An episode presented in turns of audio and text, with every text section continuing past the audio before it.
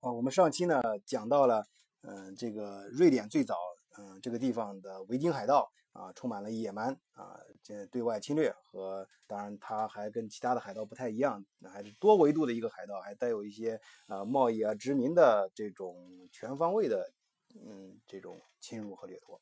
啊。但嗯，后来呢，这个受到了这种基督教的一种教化啊，国王的权力呢大大提升。啊，这其后的几个数据，呃，连续的很长一段时间呢，呃，国王的权力才逐渐的得到了稳固。呃，再后来呢，就是由于呃南部啊，就是我前面多次提到的，由于地地缘政治，这个波罗的海以环波罗的海经济区的这个这个争夺啊，他们跟南呃波罗的海南岸的这个嗯汉汉沙同盟。呃，较量，然后北边组成了卡尔马同盟，这也是我上期讲到了为什么北欧几个国家的国旗都是十字形的啊，嗯，而且十字的位置都一样啊，只是不同的颜色啊，呃，他们在这个同盟的感召下呢，呃，逐渐形成了北欧的这种政治力量啊，但作为瑞典呢，它后来又发生了什么事情呢？这个就提到，再次提到卡尔，呃，卡尔马同盟，啊，虽然这个同盟呢，它只是一个名义上的，就是大家是遵遵循，就是遵从于同一个君主，然后是自愿接受他的领导，但是啊，他们，嗯，国家和国家之间还是相对来说非常独立的，啊，独立的表现之一就是他们之间还会发生，经常发生一些冲突。啊，就很直接的啊，像国国家跟国家之间的这种冲突，说明他们本身呃并不是一个真正意义上的国家。但是他们这个联盟呢，也是只说明他们联盟主要是对抗呃呃南部的汉沙同盟。但实际上他们的势力并没有像他们只是在对抗这个层面上去谈谈论这个问题，也就是对于呃环波罗的海经济区，他们并没有达到这个实际的控制权。啊，它的实际的控制权呢，是最后由谁来实现的？由瑞典的崛起，而瑞典的崛起就跟我们上一期谈到的一个人，就是库斯塔夫啊，在德国有很多街叫库斯塔夫，这个街道，呃，就是呃这个卡尔十六。啊，古斯塔夫这个当现任的瑞典国王，他的爷爷的爷爷的爷爷就是他的祖先，最早那一辈儿也是第一代创始人。他们这个家族第一代创始人呢，呃，当时也是瑞典一个家族。他们兴起之后，就是带领着自己的啊，嗯，家族的这种呃军队和武装势力逐渐扩大，然后嗯，荣登整个瑞典的宝位儿啊宝座。这个呃，然后就是脱离。卡尔马联盟自己独立出来啊，单打独斗。往后呢，瑞典的历史呢，我觉得最重要的是两件事，也可以从这两个历呃历史大事件，把瑞典的过去的古代史啊划为两部分。第一部分，第一件事呢，就是三十年战争。呃，三十年战争呢，就是瑞典它当时的呃这种各方面的。起呃起来，绝主就是发展迅速发展起来之后啊，带着这种维京海盗这种原始的这种精神啊，这种本身发展的这种力量向南走啊，特别是向东啊，但是他已当时已经对这个波罗的海经济带具有了一定的控制力，但他并不满足于此，因为他看到这个嗯南边的这些，就是他站在北边，其实在我们现在说德国也是属于。北德都是都是属于德欧洲北部，但是在呃再往真正的欧欧洲像北部呢，是像北欧这丹麦什么呃瑞士、瑞典、挪威啊、芬兰这几个国家，他们他们认为呢，就是往他在他们眼里看就是南边啊，就像那个德国这些这些南边就是比较乱。当时呢，确实德意志还是一个很多小邦国的这种呃这种存在，当然他们也有啊。德德意志的也有一个叫做神圣罗马帝国啊，这个我们在后面几期专门讲这个意思，它的它很有意思的故事。当然，我会像我以往那样给大家提供一些不同的角度啊，跟大家目前历史书上和媒体上看到不同的一些观点啊，去谈论这个呃日耳曼帝国啊，呃，不是叫罗马神圣罗马帝国啊。他他当时呢，他们由于这个呃瑞典他信了呃新教啊，他们想往南打，这个南边比较顽固的，可以说是欧洲历史上最正统，也是时间最长。然后控制实际区域最多的一个王朝是哈布斯堡王室，啊，跟这个王室产生了直接的这种冲突，啊，它类似于就是当年的基督教组成一个十字呃军去东征，东征跟他们就是教义不同的其他宗教打着宗教名义东征一样，啊，这三十年战争的瑞典也就打着这个新教的名义去跟天主教去进行厮杀，也就是基督教内部的两派，新教和。呃，传统的基督教这这两派在呃德以德意志地区为主的这样的呃欧洲中部这样一个区域，呃，进行了三十年的来回绞杀。这个绞杀呢，我觉得有意思，这这是很残酷的事儿，不能说有意思啊。这这件事呢，我们分成两个阶段。第一个阶段呢是呃哈布斯堡王朝，他们他。取得了胜利，他联合了有西班牙呀，呃，还有波兰呀这些国家，呃，他们是他们的经济利益呢，呃，是比较相似的，像想想去，呃，往往北啊，而那个瑞典呢，就是往南杀啊。这第一轮呢，嗯，哈布斯堡王朝打赢了，占了上风啊。其实，其实当时瑞典人之所以敢雄赳赳气昂昂的跨过呃波罗的海。啊，不是不 不是鸭绿江，是跨过跨过呃呃这个那个波罗的海啊，雄赳气昂的往一路往南杀，除了这个维京人啊原始的这种无知者无畏的野蛮之外，还有一种原因，还有一个重要的原因，就是法国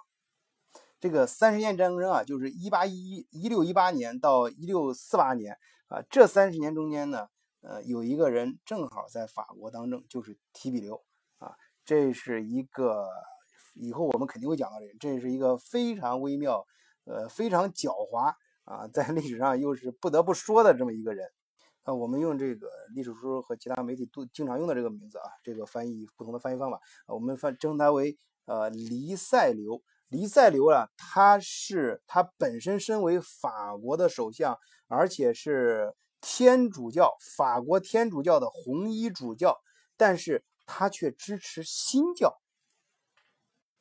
有意思吧？这一点就充分说明了什么呢？就是很多一些历史上说啊，这个中国大部分的呃，这个这个战争啊，农民起义都是打着这个宗教的旗号，但实际上是呃呃本身的这种利益。但是法国的这个行为，就是恰恰揭穿了这个西方的，不能说所有啊，就是一部分人的虚伪。啊，他们他本身是天主教，但是他却支持新教，是为什么？他是真的是出于利益的考虑，法国利益的考虑，因为他不想看到啊，呃呃，罗马神圣罗马帝国就是就是德国搞出来的这个神圣罗马帝国的崛崛崛起，他不想让自己的邻居崛起和强大，那对他是不利的啊，更不想让。哈布斯堡王朝来统一整个欧洲，来在整个欧洲具有控制权。因因为当时哈布斯堡王朝王朝，我们后面讲到的时候会，他很绝啊，他通过联姻，他他通过的手段不是战争，他主要是通过联姻，他搞定了很多欧洲的国家和王室，所以他是实际欧洲就是统治的权力的范围最大的一个国家啊，中间就包括了西班牙。啊，那就是说，如果哈布斯堡王朝继续强大下去的话，那么在西班牙，呃，它的就是法国的南部，那也是人家哈布斯堡的王朝的势力范围，那对法国当然是不利的。所以他支持啊，跟他具有不同宗教信仰，或者至少是不同教派和宗派的啊，这个新教的瑞典往南杀。呃，当然了，他毕竟是天主教啊的红衣主教，所以。啊，他还不便出面，所以在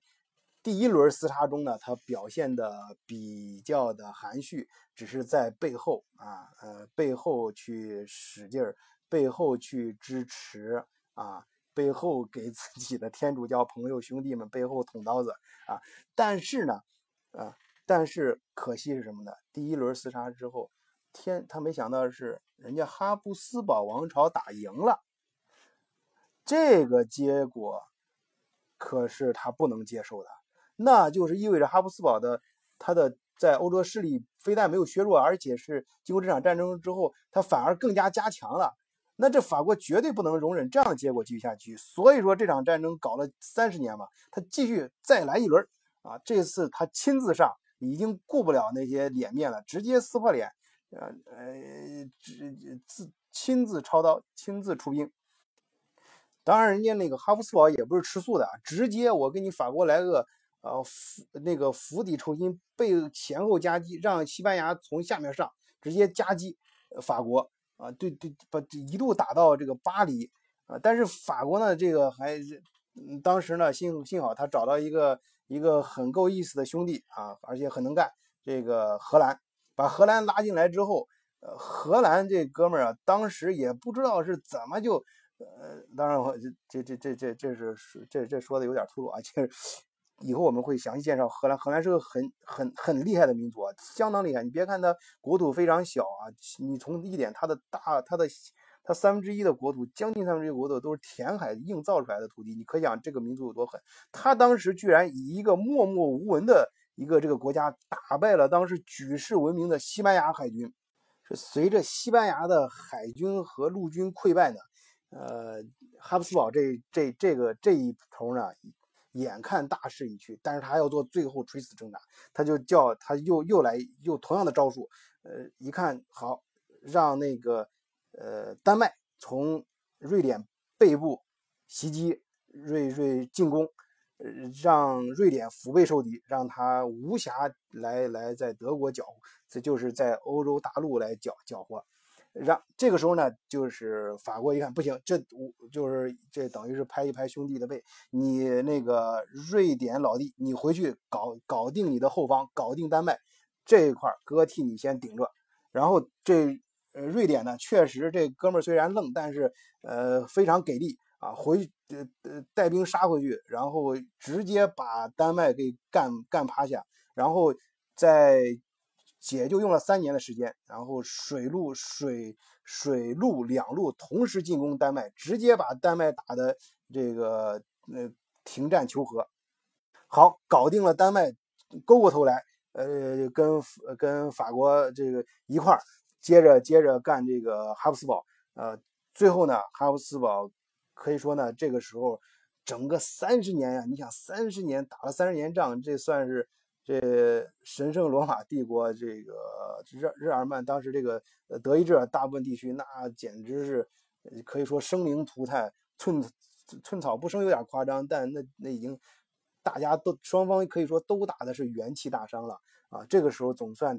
缔结了两个合约啊，就是呃奥斯纳布吕克条约和明斯特合约啊，缔签订这两个合约呢，就算是历史上。算是标志着三十年战争结束啊！这个战争呢，虽然给呃战争的各个方都带来了巨大的伤害，尤其是日耳曼地区，但是呢，这个战争的结果，瑞典，你甭管是他在他利用了欧洲欧洲这几个大国之间的博弈关系也好，啊，他走运也好，他比较愣这个维京人的这种。啊，原始的这种冲动和这种呃海盗本质也好啊，但是战争的结果是啊，他确实牢牢的控制了波罗的海环波罗的海经济区，而且还呃控制了啊日耳曼啊德意志大部分的领土，并且往东啊扩扩展了他的势力范围。这说到这儿呢，我突然想到这两年非常火的一个美剧啊，也是其实在此之前，嗯，很多人已经关注的一本小说，就是《冰与火之歌》啊。大家想想，这三十年战争与是不是有点像《冰与火之歌》里面描述的这种，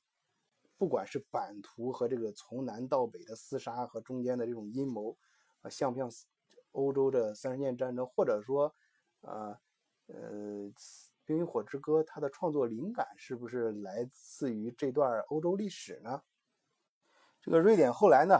啊，这个一直往东扩，那个时候曾经在很长的一段时间啊，就是它东边的芬兰都臣服于呃瑞典，可以说算可以看成是瑞典的一部分领土啊。可后来呢，它遭遇了谁呢？沙皇。这个是呃沙皇彼得一世呢，啊，这个大家在历史书上也有所耳闻啊。这家伙确实是横空出世啊，他的 这个呃专门历史后面我他也非常精彩，我后面也会专门讲啊。他他出来之后，把这个瑞典打的是溃不成军，然后这个逼的瑞典不得不割让了芬兰这块土地。所以说那之后。也就我们在前面有一期节目讲芬兰的时候讲过，它芬兰的后段后半段古代史应该是臣服于嗯俄呃沙俄的，是属于沙俄啊。现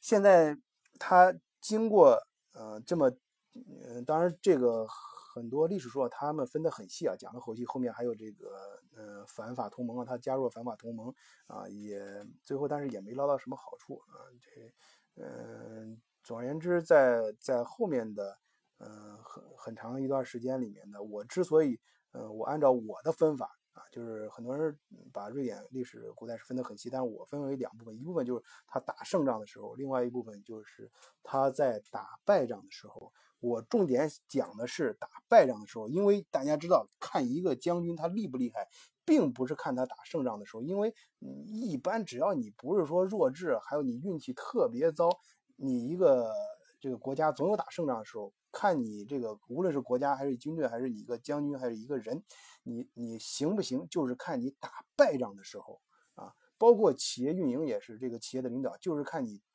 看你失落的时候，你的你的素质。他在打败仗这个国家，瑞典这个国家打败仗的时候，他并没有一味的退缩，也没有说是去报复，或者是呃像某些书里面讲的武侠的那种。感觉一样，而是非常理性的去思考，他选择了一种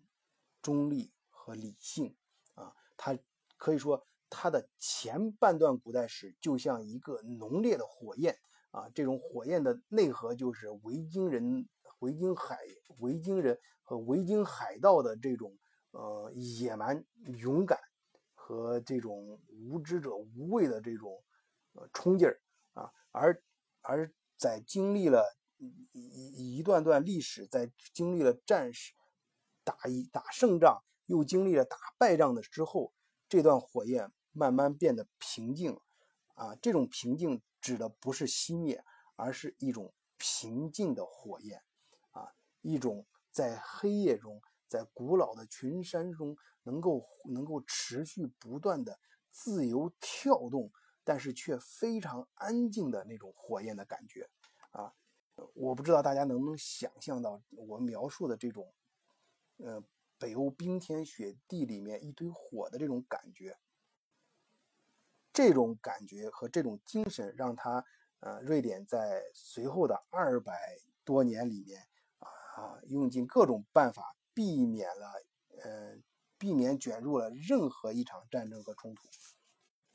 包括一战和二战啊，当然，呃，战后呢，特别二战以后，也有人说，呃，怪这个瑞典是二战之后保持中立啊，甚至说他他在斯德哥尔摩的这个很多银行跟纳粹有着密切的关系。当然，也有另外一些史料证明呢，说二战的之后，嗯，斯德哥尔摩的银行家利用他们跟纳粹的一些关系，向啊盟国。也就是我们现在历史上所宣扬的正义的一方，提供了不少有价值的情报。但我所想说的是，这种趋势就是它本来是一种外放、任意滋放的这种火苗，它慢慢的收缩，变得内敛啊，变成了一种内自我燃烧、内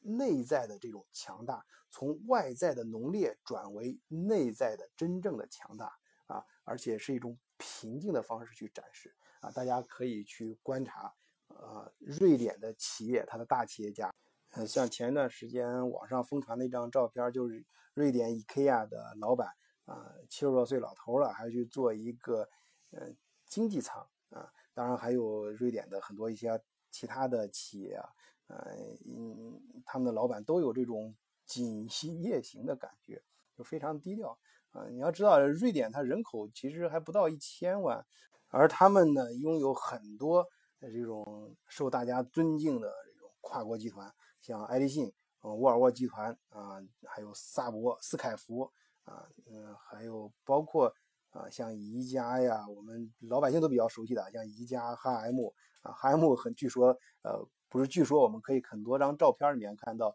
呃，王室就是瑞典的王室，嗯，他们出来有的时候就经常穿 H&M 这个品牌的衣服，啊，嗯，当然这个尤其是在欧洲，大家知道 H&M 是一个非常，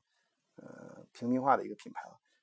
嗯，当然还还有他们还有非常高端的像。像科尼赛格跑车，这个跑车呢，就玩跑车人都知道，它是现在世界上量产跑车里面速度最快的。嗯，其他呢，嗯，像他们自己造的战斗机，还有斯堪迪亚汽车这种，就是重型卡车。斯堪迪亚大家都知道这牌子很很很牛的这种。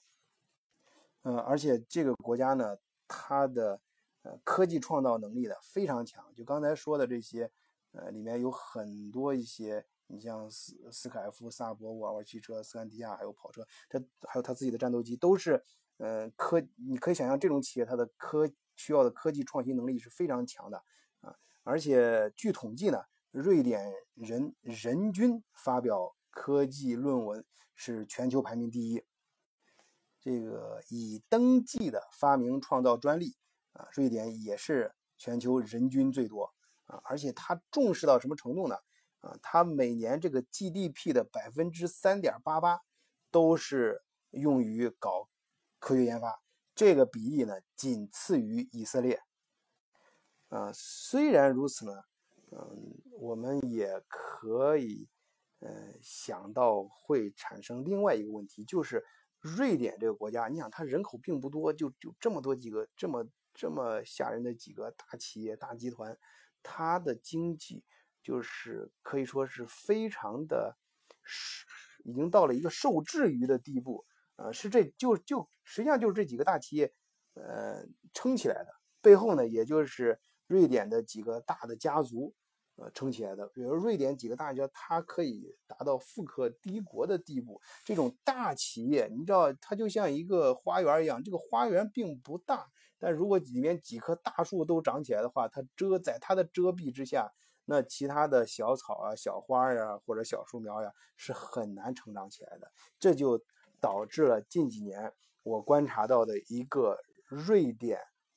困局。啊，也有一些媒体上叫做斯德哥尔摩困局，就是说一个国家的经济，呃，大的这种经济发展的很好的时候，它会导致很其他的一些，嗯，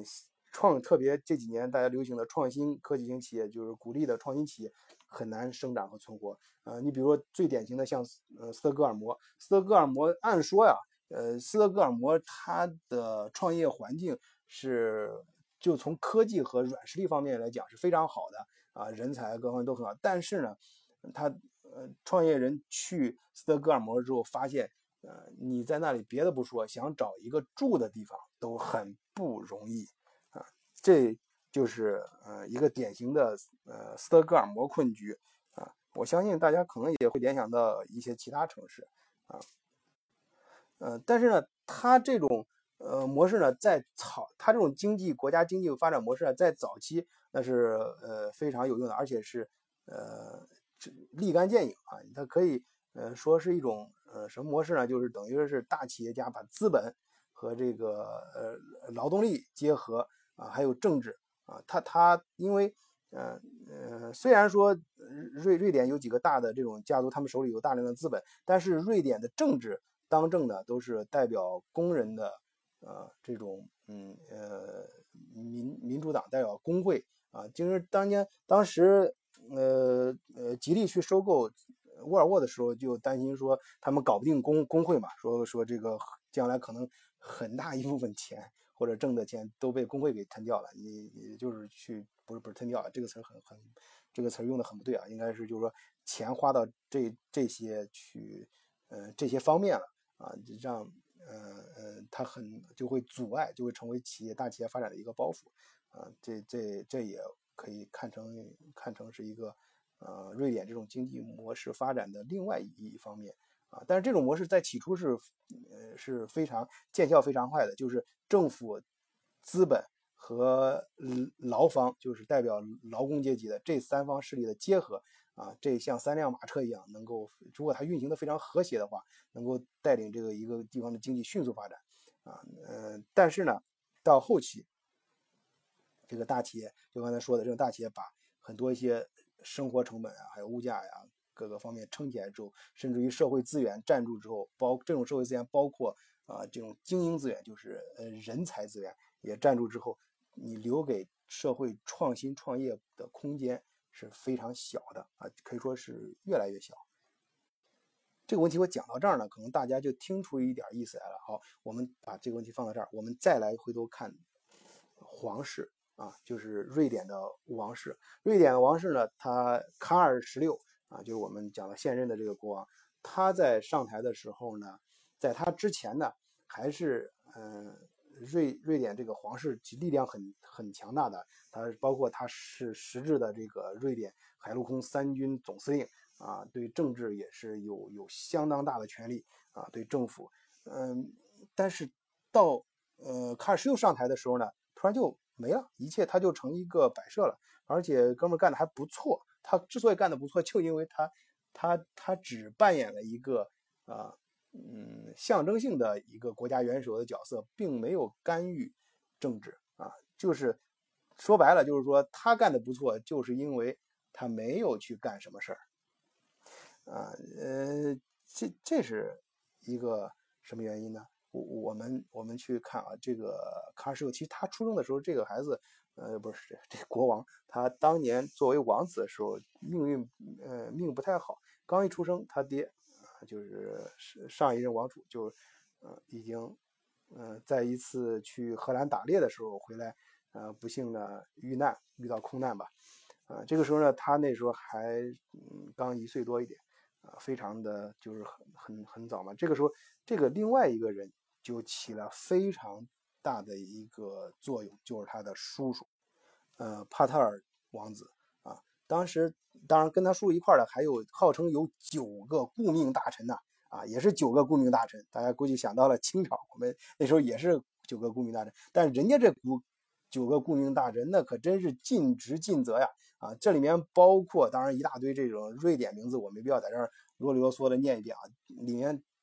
呃，主要就是包括。几个方面的人，一是就是呃这个他们皇皇族的啊，呃就是王王王族重要的一些嗯人物，然后是社会上工程技术方面啊比较有名的，还有军队里面的少将啊，军队里面人物，然后还有就是呃社会教育方面的，比如大学的校长啊，还有包括一些教育学家、经济学家啊。这这些人呢，嗯，他们组成了这个九个顾命大臣，呃，去辅佐这个少爷啊，就是呃未来的，就是现在，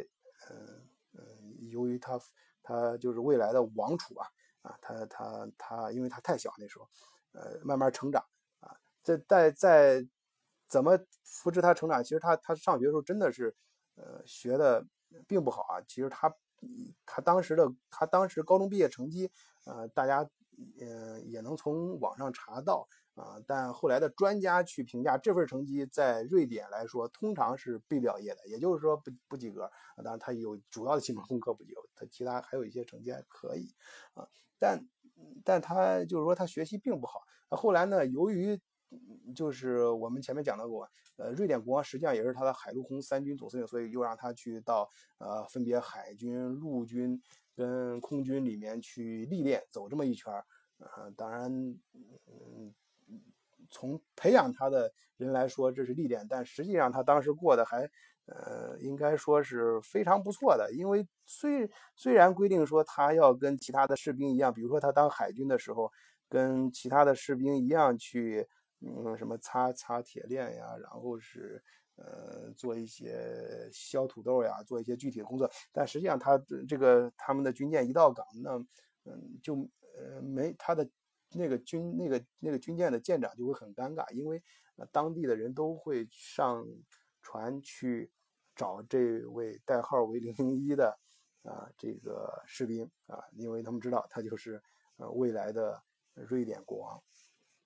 啊，他嗯，就是他起，而且他成名之后，包括从他中学的开始啊，这哥们儿就是好像是桃色新闻不断，因为哥们儿确实长得挺帅啊，高高大大的，而且是王储嘛，自带光环啊。中国现在经常说自带光环啊，这所以说，嗯，他的绯闻不断，大家对他啊，媒体对他也进行大肆的抨击啊，但是呢，他媒体对他看法的一个转变就是他结婚。这哥们儿啊，他虽然他的前半生晃晃荡荡的干了不少，呃，这个这个不太靠谱的事，但是他在结婚这件事情上啊，虽然也是延续他以呃以往用媒体说延续他以往一样不靠谱的，更加不靠谱的一个，就是找了一个平民当老婆啊，当然各种传说不太好听的传说都有啊啊，什么原因？但是呃，但是婚后的事实证明，哎，这。呃，卡尔十六，啊，这个国王变好了，啊，就是正儿八经的开始上进了，啊，这他们，所以他们把这个功劳很多归功于他的王后，啊，就是我在上一期提到的，他娶的这个平民王后，啊，呃，是西尔维亚，他的他是德国海德堡人。啊，这一点我曾经在海德堡待过。我就说到这儿的时候，就我也有一种莫名其妙的自豪感，就因为自己在那里，呃，海德堡是我在德国待的第一个呃城市，印象非常深刻。因为我在那待过，也非常感觉到很自豪。啊，这这种很莫名其妙的，但是呃，确实是呃，在很多后面的一些历史事件中啊，特别在一些呃场合中，呃，这个西尔维亚呢。他虽然是一个平民，却，但是他表现出来这种语言的驾驭能力和这种呃说话的这种气质啊，绝对不输于欧洲任何一个皇室的女人。这个当媒体问出这个很多人都会想到的一个非常尖锐的问题，就是啊，你作为一个平民，你去嫁给国王，是不是啊想过富贵生活呀？什么灰姑娘的故事听多了呀？这么之类的话，而他的回答呢？呃，显得非常镇定和和得体。他是这样回答的啊，这和是不是嫁给国王无关，而是要嫁给一个你真正所爱的人。后来的事实呢，也证明了，似乎不是说呃国王找到了他，改变了这个平民姑娘的命运，而是西尔维亚改变了皇室的命运。啊，从婚后呢，呃，呃，这个国这卡尔十六就是当时放浪不拘的，呃，各种绯闻不断的，呃，这样一个瑞典人的国王呢，突然就变好了。大家突然发现，呃，媒体上很难再看到这个国王的花边新闻和他的一些呃不良的负面的东西了，而是非常好的啊，去去非常正向的去承担起了国王的这样一个角色。啊，我这里想说的啥呢？我这里想说的是，就是千万不要像很多一些媒体上所看到这种表面性，好像是瑞典的这种平民化，就是王室的这种平民化，是呃是这个国王，嗯，他他他真的，嗯，他他有意的，就是这种好像一种蓄谋已久的把这个瑞典转型啊什么，呃，这个国家引向另一个不是，而是瑞典这个国家自然而然发生的事情，而是。自然包括，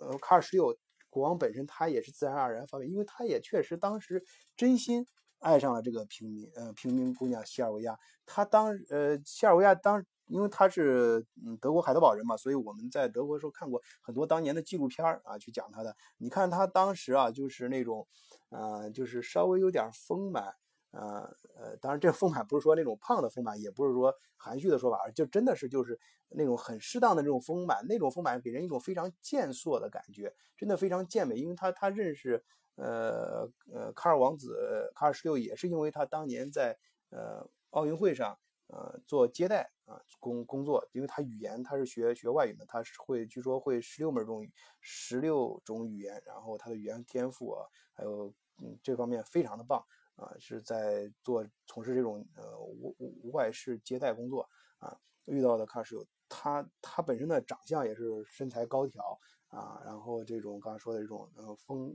丰满，这种这种非常健硕的这种丰满，而且他他是德国和巴西的混血嘛，本身皮肤和头发都是棕色的啊，呃，看上去呢，就这种古铜皮肤下的这种呃这种健美呢，看上去还真有点那个，你还别说，还 真是现在回想起当时那个纪录片看的，还真是有点那个希腊女神的那种感觉啊，还真有点那种感觉。所以说我相信呢，这个当时风流成性的。呃，卡尔十六呢，啊，确实当时是一见钟情，喜欢上，首先喜欢上他的外貌，然后被他的这种真正的内在的魅力和深深的吸引和感感感染啊，也就是说，以当他啊以后他有的有机会的时候，他就真的敢冲破这种啊家族嗯规定了这么多年，也是他第一次打破了皇室的这个规矩啊，娶平民为妻。啊，这是一个，我个人认为这是一个很自然的过程，并不是说他自己就是力图，嗯，就是刚才我所介绍他费那么多时间去介绍他的这个国王的经历，就是说他不是一个非常处心积虑或者多么有见识、多么牛的一个国王，而他他很自然的这样一个过过，嗯，这样一个呃生命的轨迹吧，很自然。而我为什么我支持我刚才那个论点呢？还有一个事情就是，你比方说他其实是不同意。他的女儿，呃，去当当公主的啊，因为，呃，他他觉得他的他他喜欢他儿子，他喜欢菲利普，他 他想让菲利普接接接他的王位，但是，呃，瑞典呢，在后来又成立了一个呃这个宪法，及宪法规定了男女平等啊，其中一个呃非常直接的表现就是啊，王室的继承人严格按照从长到幼。无论他是男的还是女的啊，这就由此呢就得出了啊，也是根据法律上规定出来的啊，王室的继这一下一个王室，也就现在的王储，不是菲利普，不是男的，而是呃年龄排在第一位的。而事实上，嗯，架空国王的权利，让国王只是成为一个呃嗯这个瑞典的一个象征。这个也是在卡尔之前，他九个顾命大臣，包括老国王，他们早已定下的一个宪法和对国家未来发展的一个设计啊，嗯，这个也是整个瑞典从呃过去的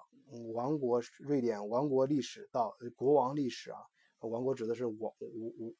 王当称王的那个王啊，王国不是指的是。灭亡王王国历史到呃这个这段历史到演化到今天的瑞典，从它历史上的我说的两个阶段，从战胜到后面的战败之后的反应和选择新的发展道路啊，从像一一一团肆无忌惮的烈火，像维京海盗的这种原始的野蛮和冲动，到后面变成一段非常。有真正力量的这种平静中燃烧的火焰，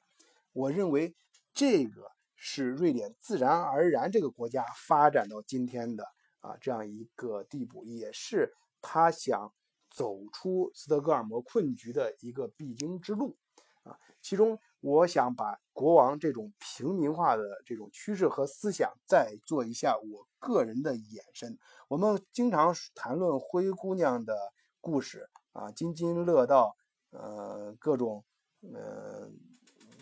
就是这种土和这种高贵之间的结合和转变。而事实上，我们有没有从另外一个角度，啊，去看待这个问题呢？啊，你是不是或者说，呃，我我我去，我我我在这里试图去去用一个。呃，现代版的一个童话去去去解解释这个我的这种想法啊，就是你你我们在想这个国王王室平民化的，你是否可以设想，当你有一个可爱的，假如你有一个可爱的小女孩啊，小女孩她每天可以当她高兴的时候可以，呃，爬到你身上玩儿啊。她不高兴的时候可以得到你的保护啊。呃，他总是期盼着自己的爸爸能给他带来非常好的玩具和他嗯想象中的呃一切美好的事情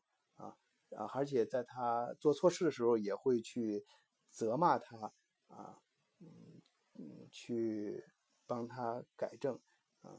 但更多的是给他一种正确的导向啊。你想，他会不会觉得？自己的父亲就是自己的国王呢，而你作为你女儿的国王，你是不是想让她，呃，成为你的小公主呢？也就是说，对于我们平民每一个平常家庭中，我们是不是有一个自己的国王？是不是都有一个自己的公主？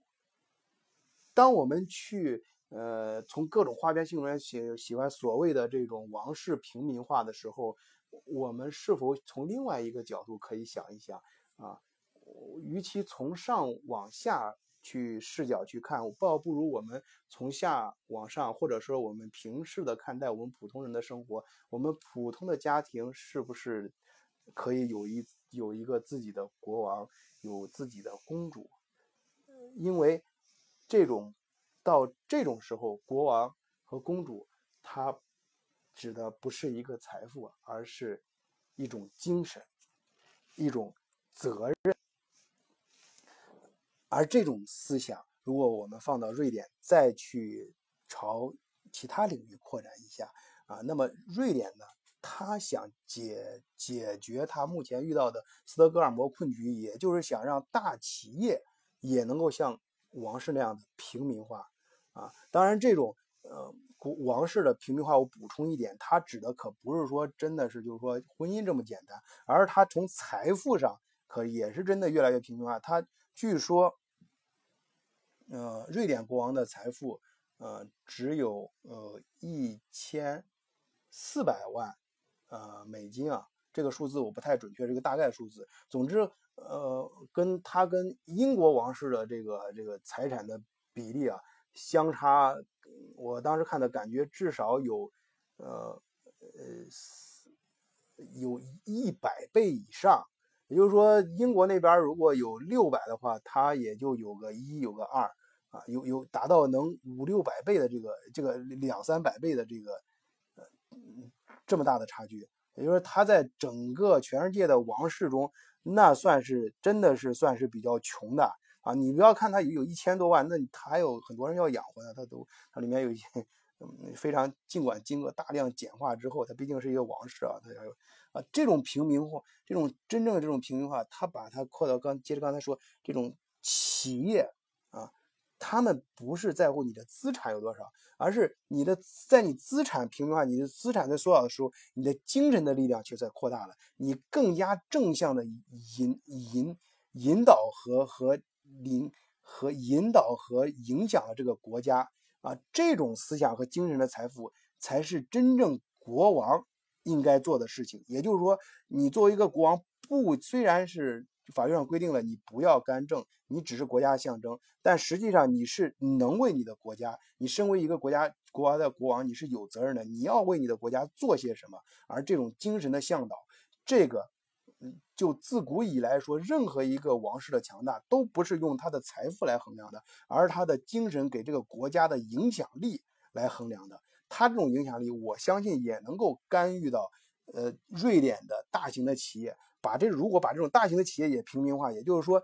嗯，这种平民化不是降低它的竞争力，而是，呃呃，同样反过来思思维，就像我们前刚才讲的，想让每一个家庭都有自己的国，每个家庭都有自己的公主一样，让让让瑞典也有也诞生出大大小小的，或者说诞生出各种各样的中小企业来，他们同样具有德国这种跨瑞呃不是瑞典这种跨国。呃，企业的这种能力和精神，这种这种活力，尤其是科技创新方面的啊，这方面的呃能力和精神，让他让让通过这种这种加引号的这种平民化啊，这种思想的这种分这种扩延啊，这种力量来带领瑞典现在的经济走出斯德哥尔摩困局。好，今天关于瑞典就给大家讲到这里啊，谢谢大家收听，再见。